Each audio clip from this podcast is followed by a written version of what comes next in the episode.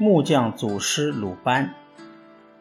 鲁班的父亲是一位老木匠，受父亲的影响，鲁班小时候活泼好动，喜欢摆弄父亲的斧、奔等工具。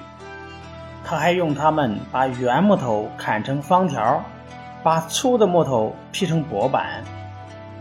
十岁的时候，小鲁班便会使用所有的木工工具。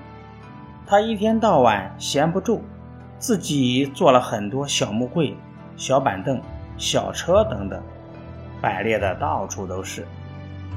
随着年龄的增长，鲁班逐渐成为一名优秀的木匠。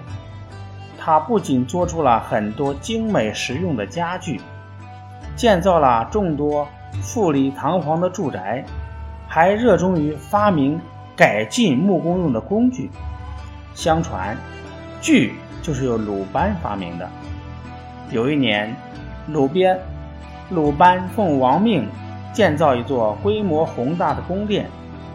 建造这座宫殿需要很多木料，鲁班吩咐徒弟们上山砍伐树木。由于当时还没有锯，徒弟们都是用斧头伐木，效率很低。徒弟们起早贪黑的忙活，累得精疲力竭，但进度仍然很缓慢。眼看工程的期限越来越近，鲁班急得像热锅上的蚂蚁一样。他决定亲自上山查看砍树的进展情况。山路崎岖不平，鲁班在上山的过程中不小心。划了一下，无意识中，他的手抓到了路旁的一种野草，野草竟然将他的手划破了。鲁班很吃惊，一根小草怎么能把长满老茧的手划破呢？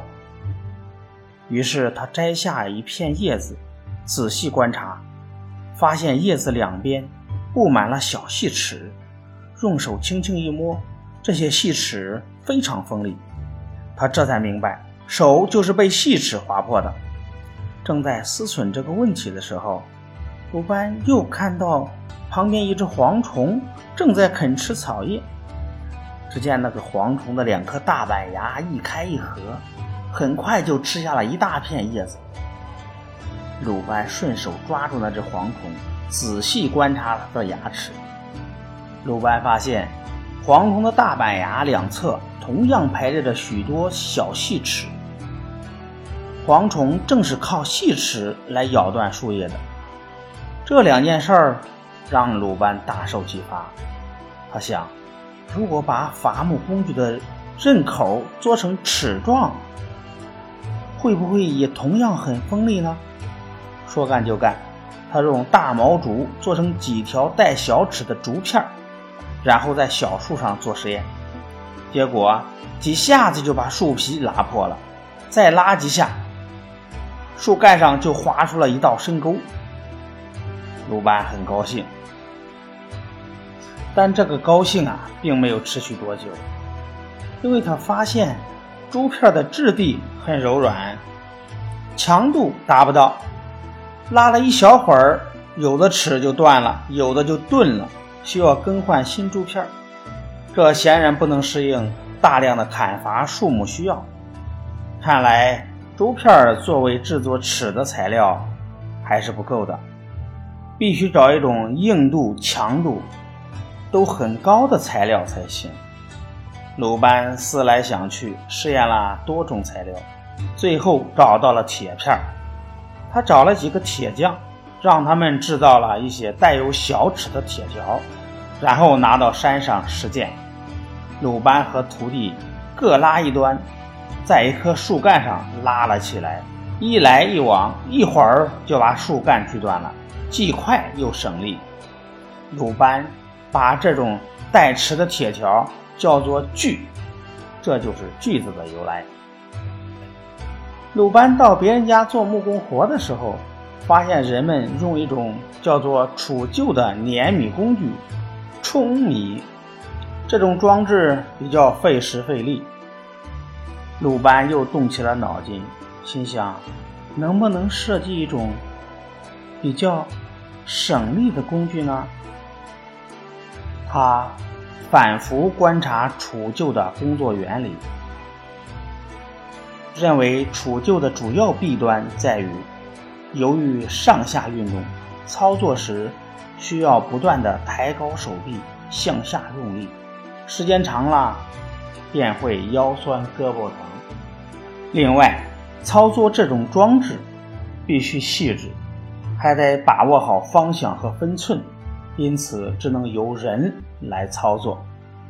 针对这两个弊端，鲁班开始考虑解决的办法。他经常深入群众的生活，询问他们的看法和要求。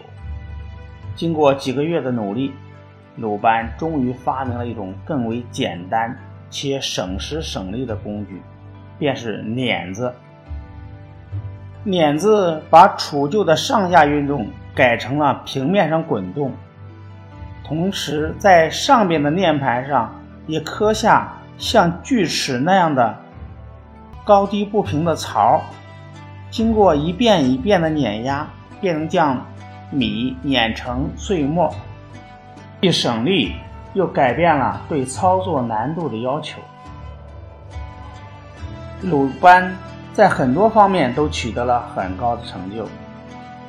有一次，鲁班雕刻了一只凤凰，在还没有雕成的时候，有人讥笑他说：“你刻的凤凰脑袋不像脑袋，身体不像身体的，这是什么东西啊？”鲁班听了，虽然很生气，但并没有发作，而是继续认真的工作。他用事实反击了别人对他的讽刺。最后。当凤凰雕出来的时候，栩栩如生、神采飞扬的凤凰赢得了大家的交口称赞。那个讥笑鲁班的人，也不得不被鲁班高超的技艺所折服。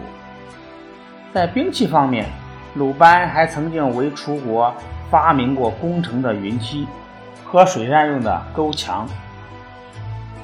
无论是在典籍记载中，还是在民间传说中，鲁班都是一个勤奋多产的发明家。他不停地发明新的工具，改进旧的工具。他的发明创造大大的改善了人民的生活，提高了劳动效率，为我国早期的土木建筑发展做出了杰出的贡献。他对人类贡献非常之大，连欧美的一些建筑家们也认为。在世界古代建筑史上，鲁班是位罕见的大师。